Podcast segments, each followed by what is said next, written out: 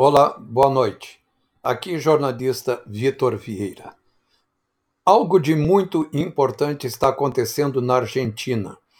Um tsunami de votos opositores sacode o governo do peronista Alberto Fernandes, o boneco que a muito corrupta Cristina Kirchner colocou no poder.